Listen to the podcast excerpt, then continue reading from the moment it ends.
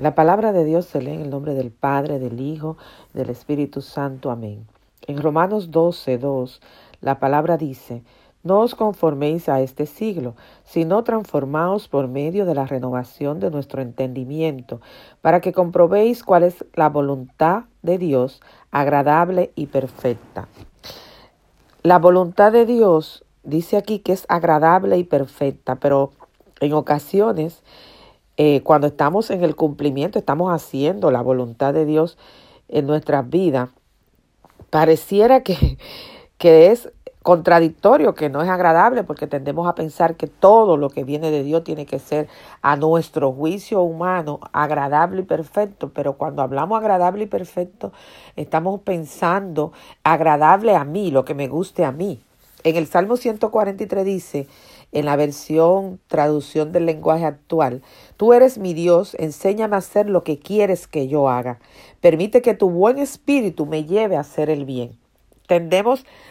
a querer creer que lo que nosotros queremos hacer o como que la manera que Dios debe hacer las cosas es la manera que nosotros eh, entendemos que es la correcta.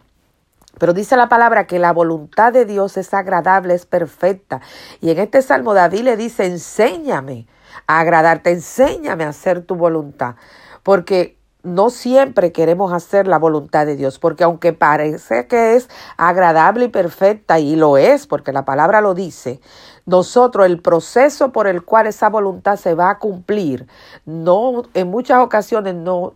nos parece terrible, no nos gusta. Eh, yo comentaba en lo que escribí ahorita que es como cuando la mujer eh, va a tener un hijo. Hay un, un, tiempo de formación del niño dentro del vientre de la madre, donde en ocasiones cuando está ya al final, al, al, principio que está en el vientre, también a veces le produce cierto malestar, náusea, eh, sueño, muchas cosas. Y entonces pareciera que ese anhelo de tener ese hijo que tanto deseó, pues no era perfecto porque le está causando un choque en su cuerpo, le está causando un cambio en su cuerpo. Después va pasando el tiempo, viene un tiempo en que él está chévere, la barriga, el nene se está portando bien, pero llega un tiempo eh, pico en el embarazo donde el nene empieza a incomodarse porque va creciendo y se empieza a meter por cierta área. La, el que la mujer me va a entender, ¿verdad? La mujer que escuche este, este esta grabación, este audio me va a entender, donde molesta, donde no te deja dormir, sobre todo en los ocho meses, llega un tiempo donde te hace creer que lo vas a tener, pero no lo tiene todavía, incluso llegas a manchar y dices, ya viene el día, no llega el día.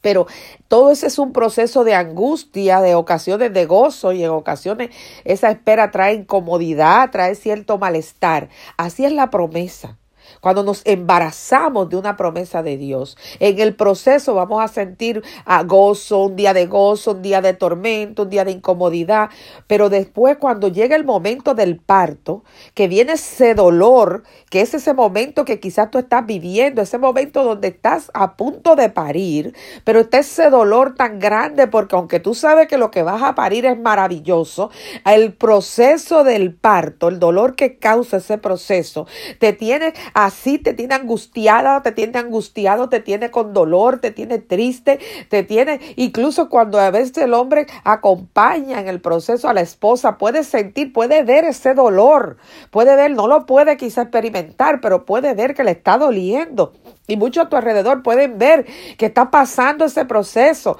pero cuando tú das a luz, que tú tienes esa promesa en tu mano, ese niño que te sonríe, además desde el lloro al salir, porque para que pueda respirar le da para que llore y entonces respire, ahí tú sientes un gozo, tú sientes un alivio y empiezas a disfrutar y pocos días hasta se te olvida todo el dolor y anhela volver a tener otro bebé en ocasiones.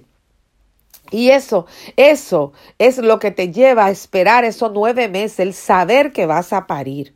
Y tú vas a tener la promesa en tus manos. Tú no puedes, dice la palabra, que se abandonará. Que la madre, el fruto de su vientre, lo que ha tenido, se abandonarás tú. La promesa del Señor simplemente porque en el proceso es doloroso, porque en el proceso hay momentos donde tú entiendes que no es la voluntad de Dios, aunque sabes que estás preñada de la voluntad de Dios, aunque sabes que estás embarazada o, o que tienes dentro de ti la voluntad de Dios, que estás caminando en su voluntad, que estás haciendo lo que Él quiere, que te estás alimentando para que ese bebé crezca, que estás cumpliendo todo lo que el doctor te está indicando, pero en el proceso duele tanto que tú dices, Dios mío, ya yo quiero dar a luz, ya yo, pero no vas a dar a luz hasta que no llegue el día.